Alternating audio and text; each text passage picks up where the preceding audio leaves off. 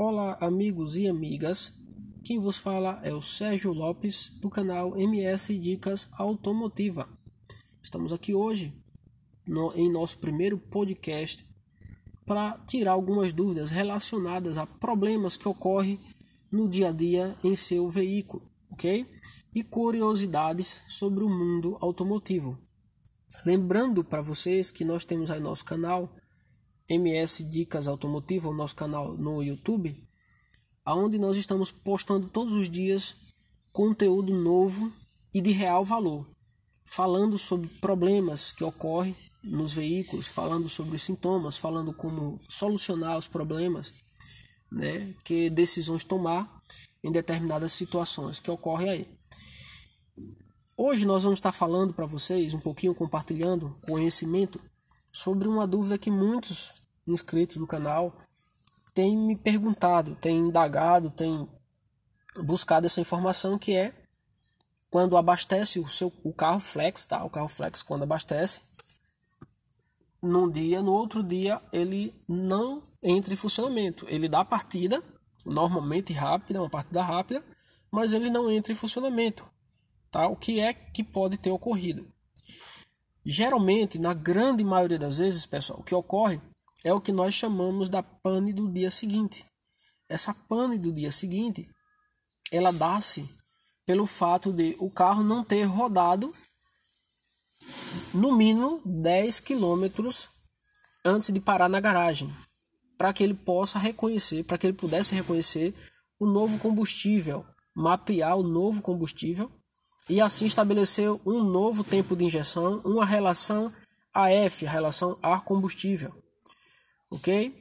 Lembrando que todos os carros flex, ao abastecer, certo? Com um combustível diferente do que está no tanque, ele vai abrir uma janela de reconhecimento. Essa janela de reconhecimento tem por função, por finalidade, justamente isso, mapear o novo combustível através de sensor de oxigênio, tá? através de sensor de detonação é, e outros parâmetros que o sistema de injeção e ignição fornece à UCE, a unidade de comando eletrônica, para que ele possa estabelecer no, essa nova relação ar-combustível.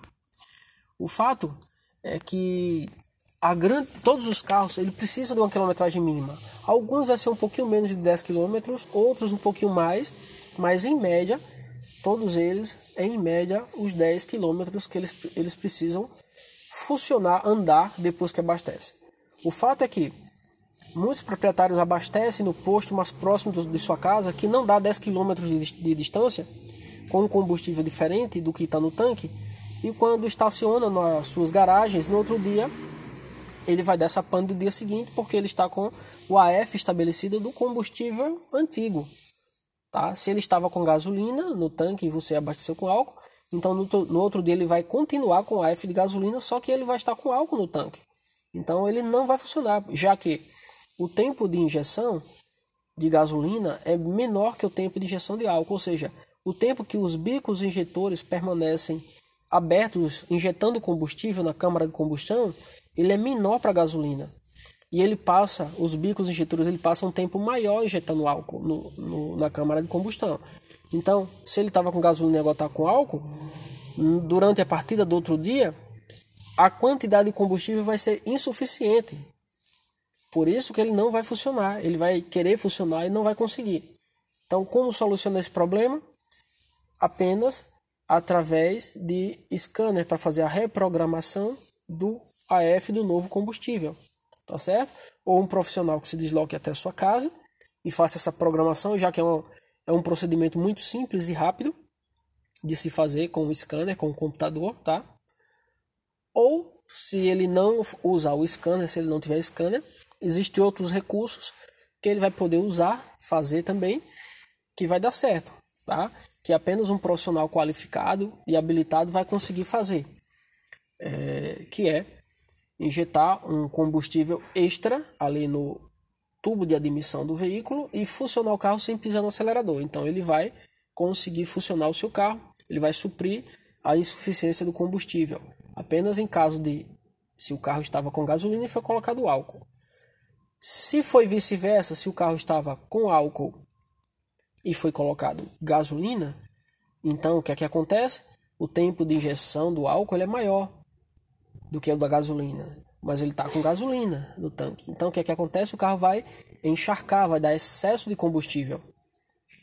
Tá? Então se ele estava com álcool show botado gasolina, ele vai dar excesso de combustível. Então, do mesmo modo, a forma para solucionar o problema é ou via scanner para fazer a reprogramação do novo combustível, do novo AF, ou usando alguns recursos que um, apenas um profissional qualificado da área, habilitado para fazer, conseguirá fazer. Esse procedimento é o seguinte: é desligar os bicos injetores, os quatro bicos injetores. Se o carro tiver três bicos injetores, desliga os três. Se tiver quatro, desliga os quatro. Da partida no veículo, ele vai queimar aquele combustível que estava em excesso ali nos cilindros. Em seguida, vai ligar os quatro bicos injetores outra vez, vai pisar no acelerador até o final, vai ficar com o pé pisado, não é para ficar tirando o pé e colocando, tirando e colocando, é para ficar com o pé até o final. Dá partida no veículo, ele vai dar uma partida um pouco mais longa, mas ele vai entrar em funcionamento. Assim que o motor entrar em funcionamento, tira o pé do acelerador e aí o motor vai ficar funcionando, todo se tremendo, todo irregular, balançando, meio que parecendo que está com defeito ali, todo querendo morrer, querendo apagar, mas alguns minutos depois, dois ou três minutos depois, ele já vai voltar ao normal. Ele já vai fazer a leitura através da janela de reconhecimento e estabelecer o AF do combustível, do novo combustível que foi ali colocado no tanque. Beleza, pessoal? Então, era essa dica que eu tinha para dar para vocês. Não se desesperem. O veículo, depois de abastecido, de abastecido com um combustível diferente, não pega no outro dia, foi a pane do dia seguinte, tá certo? Procure um mecânico de confiança seu, de preferência indicado por alguém, para realizar os procedimentos, tá bom? Ou se você for desses proprietários que gosta de tentar resolver, você pode fazer da forma como eu já falei aqui no, durante esse áudio, tá certo, pessoal?